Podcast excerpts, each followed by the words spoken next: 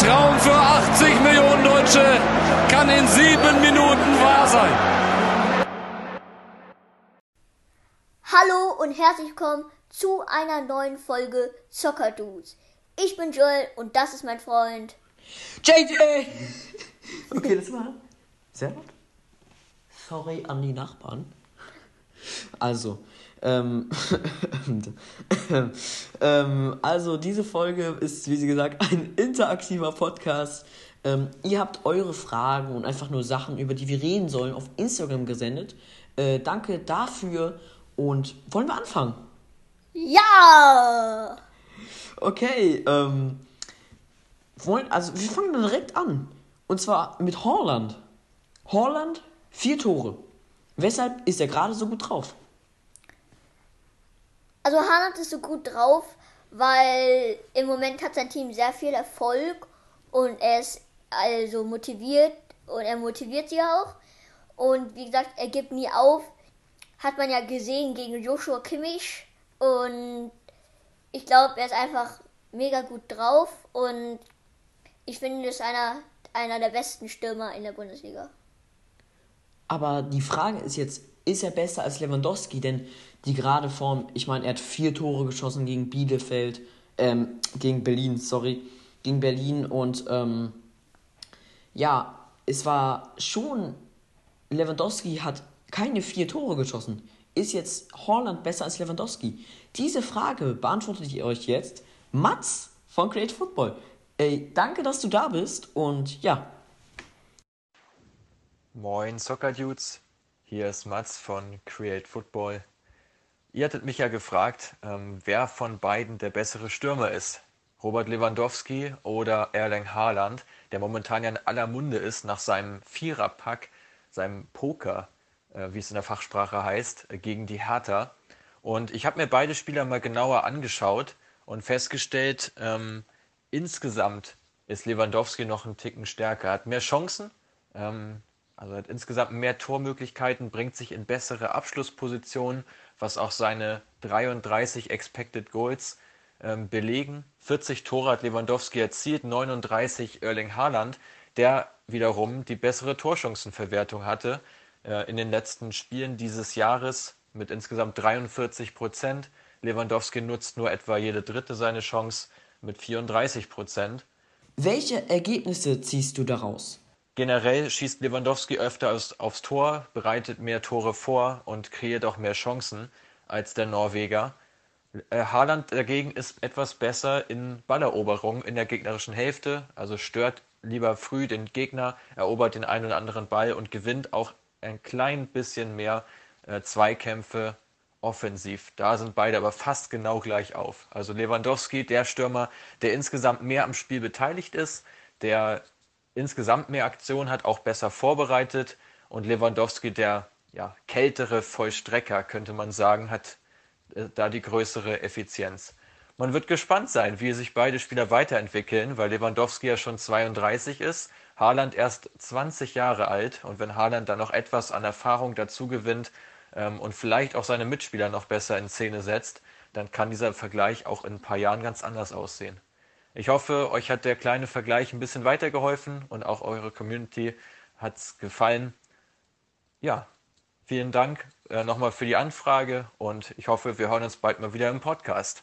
Viele Grüße. Okay, danke dafür und lass uns zum nächsten Thema. Also Leverkusen trotz Ausfällen so gut. Also ähm, woran liegt das? Die haben sehr gute Ersatzspieler ähm, die sind einfach ein, ein Team, halt ein super Team. Und die geben nie auf, wenn sie, äh, also wenn die zurückliegen. Äh, sie sind immer je, auf jeder Position gut besetzt.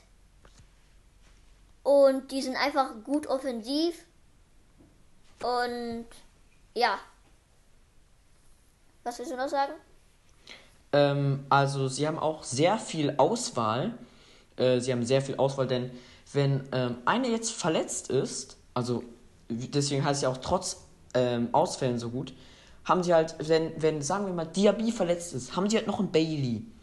Wenn Bailey auch noch verletzt wäre, hätten sie noch einen Paulinho, der gerade natürlich verletzt ist, aber äh, hätten sie. Und es sind halt alles Spieler, die sehr, sehr gut sind. Und die Und haben sehr viel halt- Potenzial. Ja, sehr viel Potenzial. Vor allem so Spieler, Spieler wie Paulinho. Und das kennt man auch von Leverkusen. Immer gute Talente. Immer, ja. Also wäre ich jetzt in der Lage, äh, als Jugendspieler zum Leverkusen oder irgendein anderes Bundesligist, nicht würde Leverkusen wählen, denn die haben schon so viele gute Talente rausgebracht. Und ja, also Talentarbeit perfekt und das, ja, sie haben halt dann frische Leute und äh, Peter Bosch hat auch sehr viel Rotation und ähm, ja, dann sind halt die Leute frisch und das hilft halt. Ähm, einer, der nicht so frisch war, war ja Radetzky. Der hat, ähm, oh, das Eigentor, Mann, Junge, oh, das, dieses Eigentor. Das ist einfach halt, das Ding ist, es ist einfach lustig. Weißt du wieso? Weil Bielefeld hat null Torschüsse gehabt. Und die haben immer noch ein Tor. Ähm, also, falls ihr euch das nicht angeschaut habt, ihr müsst es anschauen. Ähm, der arme Radetzky, denn ähm, so viel kann er ja nicht dafür. Es war sehr unglücklich, aber natürlich, was soll er machen? Äh, Fehler passieren halt. Ähm, weiter so, du bist ein. du bist ein guter Keeper. Du bist ein guter Keeper und ja, komm, du wirst Ja. einfach viele gute Paraden machen. Du bist ein sehr guter Keeper. Mach Also nicht weiter so wie gerade, sondern mach einfach weiter so wie früher. Gegen Gladbach, da hast du super gespielt eigentlich. Also da hast du super paradiert. Also fast ohne dich hätte Leverkusen eigentlich auch schon verloren. Ja. Apropos Gladbach, ähm, also apropos Gladbach, äh, in Gladbach war das, äh, wir sprechen jetzt also über Gladbach und Köln und es ist eins der heißesten Derbys Europas. Und zwar äh, das letzte Spiel zwischen den beiden Bundesligisten war äh, 1 zu 3 für Gladbach. Und sie haben äh, gekämpft und es gab halt Feuer und Qualm. Und was gab es auch noch?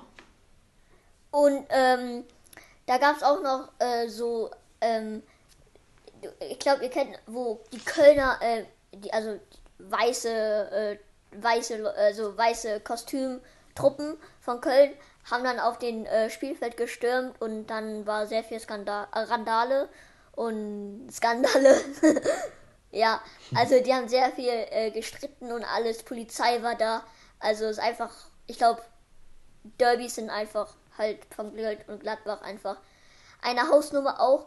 Und ja, ähm, die Leute, die das machen, sind einfach dumm. Ja, es ist echt nicht toll und Aber- das sollte man einfach nicht machen. Ich meine, das sind, so sind halt Ultras anscheinend oder so und dann, ja. Ja. Äh, wenn man Ich halt glaube, das gehört Verein eigentlich liebt. ein bisschen dazu, aber es ist schon halt richtig schlecht. Ja.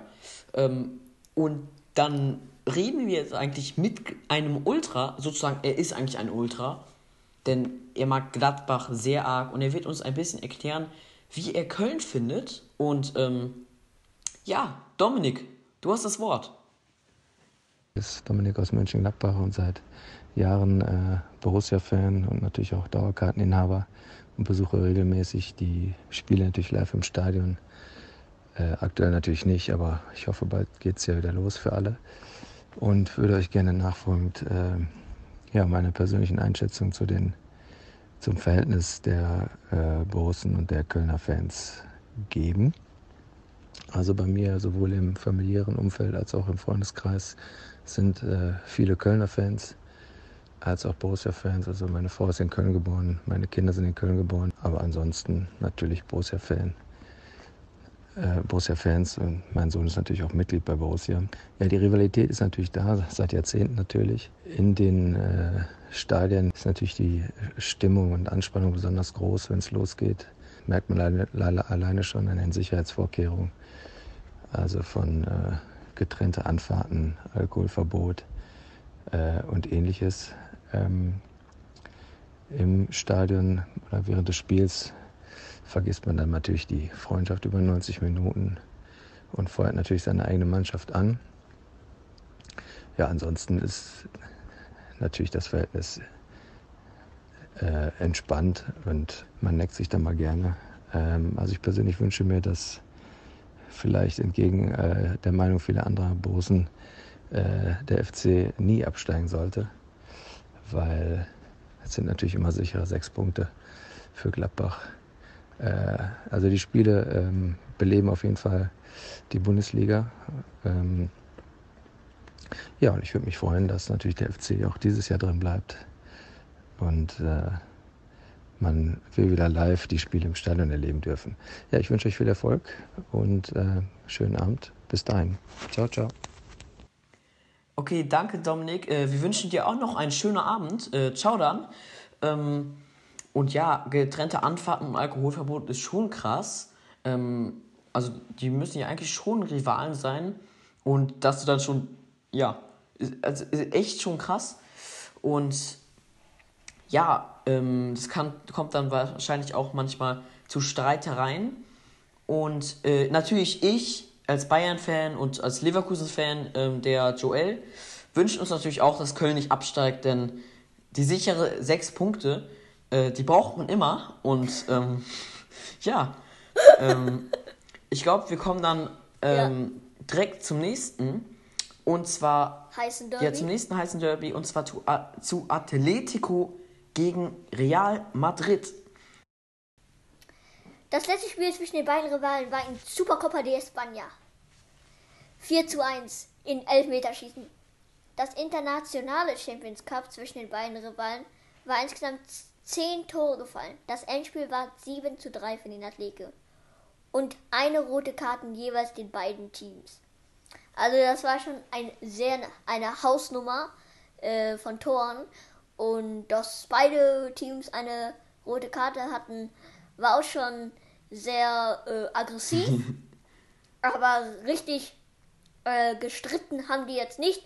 Nur wie immer, Derby kann dann immer heiße Phasen sein. Ja, ich meine, ernsthaft, es war ja ähm, im Champions Cup, da kann man schon mal ausflippen, ne?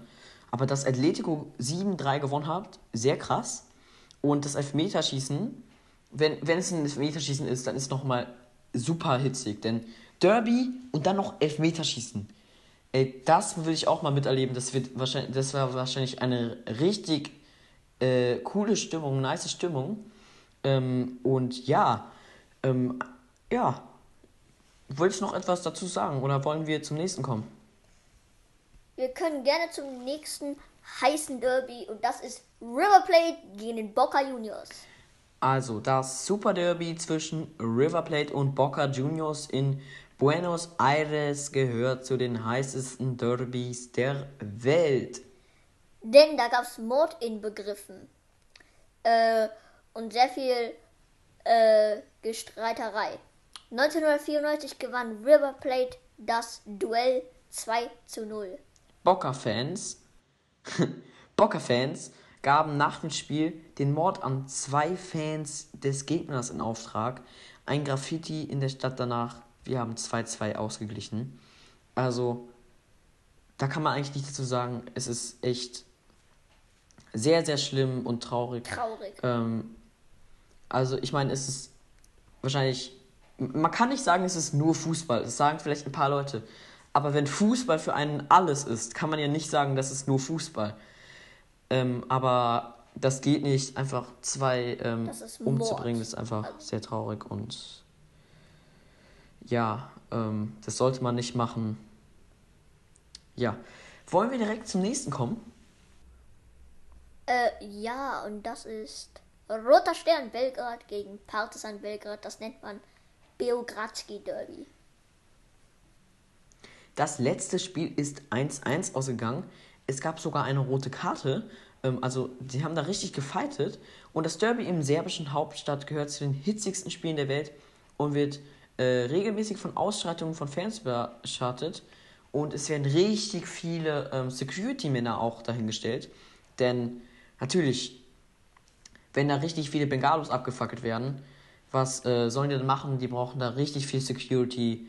Die sind auch zwei richtig krasse Gegensätze und ich glaube, die mögen sich nicht so. Könnte man so sagen. Hast du noch etwas dazu sagen oder wollen wir schon wieder zum nächsten kommen?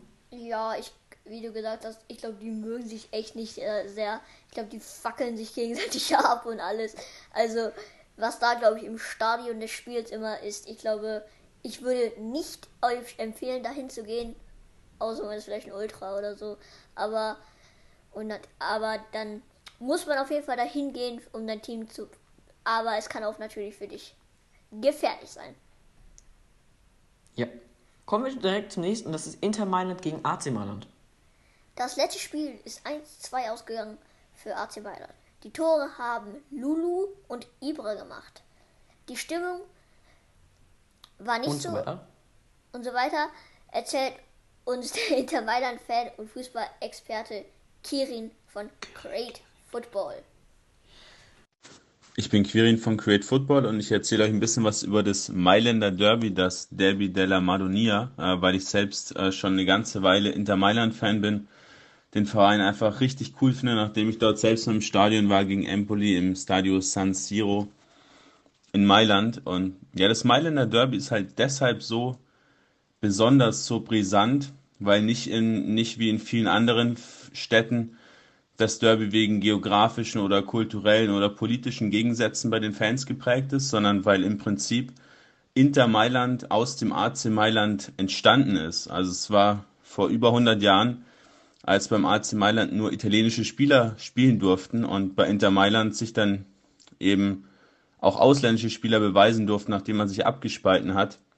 Und ja, die letzten Jahre war vor allem Inter Mailand stärker im Derby, war der auch deutlich erfolgreicher. Aber die Gesamtbilanz spricht noch so ein bisschen mehr für Milan, also für den AC Mailand. Die haben schon ein paar mehr Spiele noch gewonnen. Aber ist ziemlich ausgeglichen. Das letzte Derby ging an den AC Mailand ähm, vor wenigen Wochen. Aber generell sind die Derbys immer extrem frenetisch geprägt. Also die italienischen Fans sind ja ziemlich euphorisch immer. Und wenn man da mal Spiele anschaut, auch mal live vielleicht im Stadion vor Ort war, dann bekommt man da diese besondere Stimmung auch mit, die dieses Derby eben so mit sich bringt. Und ist für mich mit das beste Derby Europas oder auch der Welt. Also ich würde sagen, Top 3 in meinen Augen kann man definitiv sagen. Ja, danke Kirin, das war sehr interessant und danke, dass du da warst. Wir wünschen dir einen schönen Abend. Schönen Abend noch. Hinter den Kulissen. Es braucht immer ein paar Wochen, um uns neue Ideen auszudenken. Wir haben dabei auch ein paar Leute, die uns helfen. Erstens, ihr mit eurem Feedback Instagram hilft ihr uns immer sehr. Wir haben auch eine sozusagen Managerin, die hilft uns bei ein paar Ideen. Hilft uns in manchen Fällen auch bei den Fragen, die auch sehr lange brauchen, um zu überlegen. Ja, das braucht manchmal, wie gesagt, mehrere Wochen, ähm, um Fragen zu überlegen für Interviewpartner. Und dann braucht es auch noch sehr, sehr lange, um neue Special Guests zu bekommen. Manchmal mo sogar Monate. Äh, ja, und äh, in einer Stunde stecken dann ungefähr 10 Stunden Arbeit, wenn nicht sogar mehr. Und ähm, das habe ich, hab ich mal nachgeschaut. Also habe ich wirklich gecheckt, ob es 10 Stunden sind. Und es sind wirklich, ich glaube, letztens waren es 9 Stunden 55. Ist sehr, sehr krass. Und wir verdienen nichts dran. Und das Einzige, was wir daran haben, ist sehr, sehr viel Ja. Spaß, weil, wegen wir, weil wir so eine krasse Community haben. Danke. Danke. Und dann kommen wir Äh, jetzt. wollen wir direkt zum nächsten Ja, kommen? gerne.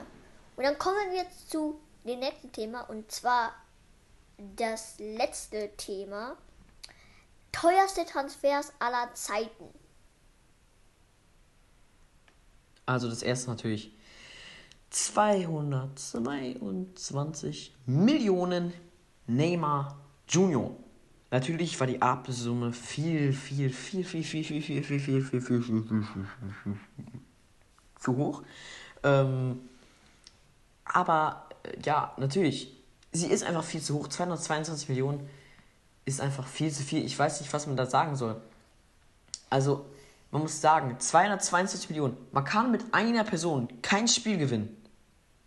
Mit einer Person kann man überhaupt kein Spiel gewinnen. Man kann die besten Spieler der Welt haben. Und dann überall einfach nur grottenschlechte. Man gewinnt nichts. Man wird nicht ultra schlecht sein, weil man halt den richtig guten, aber man wird nichts gewinnen. Aber ja, für, nicht, für mich war es bis zu diesem Jahr überhaupt nicht nachzuvollziehen. Also 222 Millionen sind immer noch nicht nachzuvollziehen. Aber man muss sagen, in Champions League hat er echt überragend gespielt. Ja, also wie gesagt, er hat einfach überragend gespielt. Neymar ist einfach ein klasse Spieler. Und ja. Und dann kommen wir auch, glaube ich, zum direkt nächsten Thema. Also zum nächsten Spieler. 145 Millionen Mbappé. Also es ist schon wieder sehr, sehr viel Geld. Ähm, denn jetzt ist er auch in PSG mit neben Neymar einer der besten Spieler von Paris. Und kann sogar, ist sogar der Welt. Und er wird in ein paar Jahren auch halt es halt sein. Für allein ohne Ronaldo und ohne den Lionel Messi. Ja, also der ist wirklich bombenstark. Ähm, ich glaube, in ein paar Jahren, wenn PSG den halten kann, bester Stürmer ever. Außer natürlich seine beste Konkurrenz Holland. Er und Holland werden wahrscheinlich die besten Stürmer der Welt sein. In ein paar Finde ich Jahren. auch so. Ja. Und dann, äh, ja, also es, die werden, die sind gerade schon super talentiert. Man muss nachdenken, wie jung die sind und wie gut. Also muss man echt nachdenken, vor allem Holland. Äh, von dem, den finde ich sogar, keine Ahnung warum, ich mag Holland mehr als äh, MAP. Könnt ihr äh, mir mal schicken, wen ihr mehr mögt. Äh, Holland oder MAP. Und ja, äh, dann kommen wir zum nächsten Spieler und zwar wieder äh, 145 Millionen Coutinho. Ich glaube, dass er das Wert nicht Geld ist, ist, äh, dass er das Geld nicht wert ist. Ja, nee, doch, dass er das Geld nicht wert ist, ist, glaube ich, jedem bekannt. Bei Bayern äh, ist er aber wieder aufgeblüht. Muss man sagen, er hat auch super viele Punkte gemacht und hat ja die meisten Punkte in Kickbase gemacht. Daher habe ich Punkte gesagt. Ich habe auch nicht verstanden, warum ich sonst Punkte gesagt habe. Denn er hat die meisten Punkte in Kickbase gemacht und nun hat er auch wieder einen äh, Wert für die Mannschaft und ähm, kann da wieder aufblühen. Und ja, ich glaube, es ist sehr, sehr gut, dass er jetzt endlich wieder einen Wert für die Mannschaft hat. Aber 145 Millionen ist viel zu viel. Und Barcelona gibt sehr, viele, sehr viel Geld aus. Früher haben sie sehr oft auf die Jugend gesetzt, aber nun geben sie einfach viel zu viel Geld aus. Ähm, ja, willst du zum nächsten Thema kommen? Ja, beste deutsche Spieler aller Zeiten. Also der beste deutsche Spieler aller Zeiten kann man eigentlich so nicht festlegen. Wir haben einfach festgelegt, wen wir, wir, es gibt natürlich sehr viele gute deutsche Spieler, äh, den besten Torhüter, Verteidiger, Mittelfeldspieler und Stürmer gemacht. Und dann kommen wir jetzt auch mal Also im zum Tor, ist Oliver Kahn. Oliver Kahn. Also wir hätten natürlich auch Sepp Meier nehmen können, aber dort haben wir eher die neuere Generation genommen. Oder also, vielleicht ist ja nicht ein bisschen neuer genommen. neuer. Also wir haben äh, die neuere Generation genommen, denn ich meine, Sepp Meier war auch sehr, oder sehr Lehmann gut. vielleicht. Aber äh, ich würde sagen, dass äh, Oliver Kahn auch so gut ist. Aber weil wir ein etwas jüngeres Publikum haben, würde ich sagen, dass wir eher Oliver Kahn ne äh, nehmen, weil den noch jemand kennt. Aber Sepp Meier könnt ihr auch mal googeln und so. Sepp Meier war auch ein sehr guter Torhüter. Also jetzt Oliver Kahn. Äh, Spiele für die Nationalmannschaft 87, Gegentore nur 82 und Spiele ohne Gegentor 24. Und das war eine Person, äh, der hat einfach Kampfgeist, war ein Leader, war so ein richtig, er war richtig aggressiv, immer auf die Spieler, er wollte immer das Beste Ja, für seine Oliver Mannschaft. Kahn Und das hat, hat ihn halt auch ausgemacht. alles immer was gezeigt, was er wollte. Er hat immer alles gegeben, egal welches Spiel es, egal ob das gegen die schlechteste Nationalmannschaft ist. Er hat einfach immer gehalten, wenn er es, wenn er es, wenn er es muss. Und jedes, jeden Ball, äh, der auf ein Tor kommt, hat er versucht zu halten und das hat er auch einfach gezeigt. Ja, und das Einzige, was mir bei ihm so richtig fehlt, sind die Trophäen, aber wir gehen hier nicht nach Trophäen, sondern wirklich nach unserer Meinung. Und dann kommen wir direkt zum besten deutschen Verteidiger. Oh, Lahm. Philipp Lahm ist der beste deutsche Verteidiger. Aber es kann auch sein, dass. Also, er ist auch ein guter Mittelfeldspieler. Aber Ja, das muss man echt sagen. Überall, wo er gespielt hat, war er er ist immer halt gut. einfach richtig schnell und kann dann halt. Ähm, äh, halt schon die Bälle auch schön passen und ist halt auch gut in Offensiv. Das ist halt das Ding an Lahm, denn er kann eigentlich fast. Au, er kann eigentlich fast ähm, er kann eigentlich fast jede Position spielen. Aber ich glaube, ich finde, dass Lahm auf jeden Fall der beste Verteidiger auch so war. Ja, also Spiele hat er 113, Tore nur 5 und nur 17 Vorlagen. Aber das hat ihn gar nicht ausgemacht, sondern er war Capi, also Capitano, Capitano. ähm, Kapitän. Und er war wirklich das Gesicht der Mannschaft. Wenn man sich Deutsch, Deutschland vorgestellt hat, hat man sich meistens lahm vorgestellt, denn er war einfach das Gesicht der Mannschaft. Das ist sozusagen Aushängeschild. This is Germany, this is lahm. ja, das muss man echt sagen. So. Er war. Also gut. Lahm Dann kommen wir. war ein super Spieler. Danke Lahm, dass du alles für die deutsche Mannschaft gezeigt hast. Ja. Dann Genauso wie kommen wir direkt zum nächsten. Dann kommen wir direkt zum nächsten äh, besten deutschen Mittelfeldspieler aus unserer Sicht. Und das ist Lothar Matthäus. Ähm, Spiele hat er 150, Tore 23. Äh, Vorlagen ist leider nicht bekannt. Ähm, aber er war wieder, so wie die meisten deutschen Spieler hier, einfach ein Boss und ein Leader. Und er konnte fast überall im Mittelfeld spielen und war auch sehr, sehr gut, muss man echt sagen.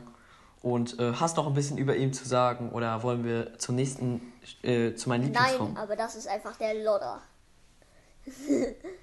der Lodder. Also dann kommen wir jetzt zu meinem Lieblings und das Der ist beste deutsche Stürmer ist Gerd Müller. Gerd Müller. Also nicht Thomas Müller, sondern Gerd Müller.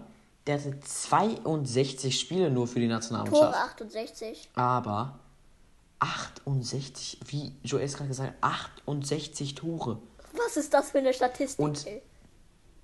Das ist ja, was übelst krass war, in der einen Bundesliga-Saison hatte er ja 40 Tore. 40 Tore in einer Bundesliga-Saison. Äh, dann sein zweiter Rekord war 38 Tore in einer Bundesliga-Saison. 36 Tore in einer Bundesliga-Saison. Und dann kommt erst Lewandowski mit 34 Toren in der Bundesliga-Saison. Und das war letztes Jahr. Also Gerd Müller, unschlagbar und er war einfach schneller im Kopf und äh, in den Beinen als die anderen. Muss man echt Ja. sagen. Er war einfach der beste Spieler dieser Also Zeit. Gerd Müller, du bist einfach ein zu guter Spieler. Also du hast einfach mehr als mehr Tore gemacht als Spiele, die man in der Bundesliga machen kann. Also man muss mal sagen, also man muss, also sie- sieht, also die Statistik ist, dass du jedes Spiel ein Tor gemacht hast. ja, sogar noch Noch mehr. Das ist das Problem. Und das in drei Saisons. Und hatte, glaube ich, noch einmal 34, aber ich weiß nicht genau. Aber das ist die Sache, die ich weiß. Also es kommt erst Gerd Müller, Gerd Müller, Gerd Müller, Lewandowski. Das ist die, ja, also sehr, sehr krass. Ja, also Gerd Müller ist halt einfach der beste Stürmer und bleibt auch bis jetzt der beste Stürmer. Ja. So, das war's dann auch. Ähm, leider, leider, leider. Wir sehen uns äh, nächste Woche wieder. Ähm, auch wenn wir uns nicht sehen können. Aber wir können euch hören. Aber wir können euch hören. Auf Instagram können wir euch hören. Wenn ihr uns anschreibt, wenn ihr euch Sprachnachrichten schickt. Ähm, und ein paar werden wir einbauen, wie ihr ja hier bemerkt habt. Ähm, vom Dominik. Und ja, also sehr, sehr nice Folge Ja. wieder. Und Ich hoffe, sie hat euch auch gefallen. ja. Und äh, die nächste Folge wird hoffentlich, nicht hoffentlich, wird wieder eine richtig krasse Folge. ja, wird auf jeden Fall eine krasse Folge und hört auf jeden Fall Kickbase an und Crate Football. Ja, danke nochmal an Create Football, Mats und Kirin. Schaut bei denen vorbei. Ähm, die Statistik ähm, war ja von Mats. Die hat er gemacht und die hat er auch ähm, auf seinen Account gepostet und auf Create Football. Ich glaube, die haben darüber auch jetzt eine Folge gemacht. Ähm, das war halt äh, meine Frage, wer ist besser, Holland oder Lewandowski? Haben die, glaube ich, jetzt auch eine Folge gemacht. Falls sie es gemacht haben, falls sie schon online ist, könnt ihr sie jetzt auch anschauen. Und ja, Ist jetzt. Ciao. Ciao. Schürle. Der kommt an. Mach ihn! Mach ihn!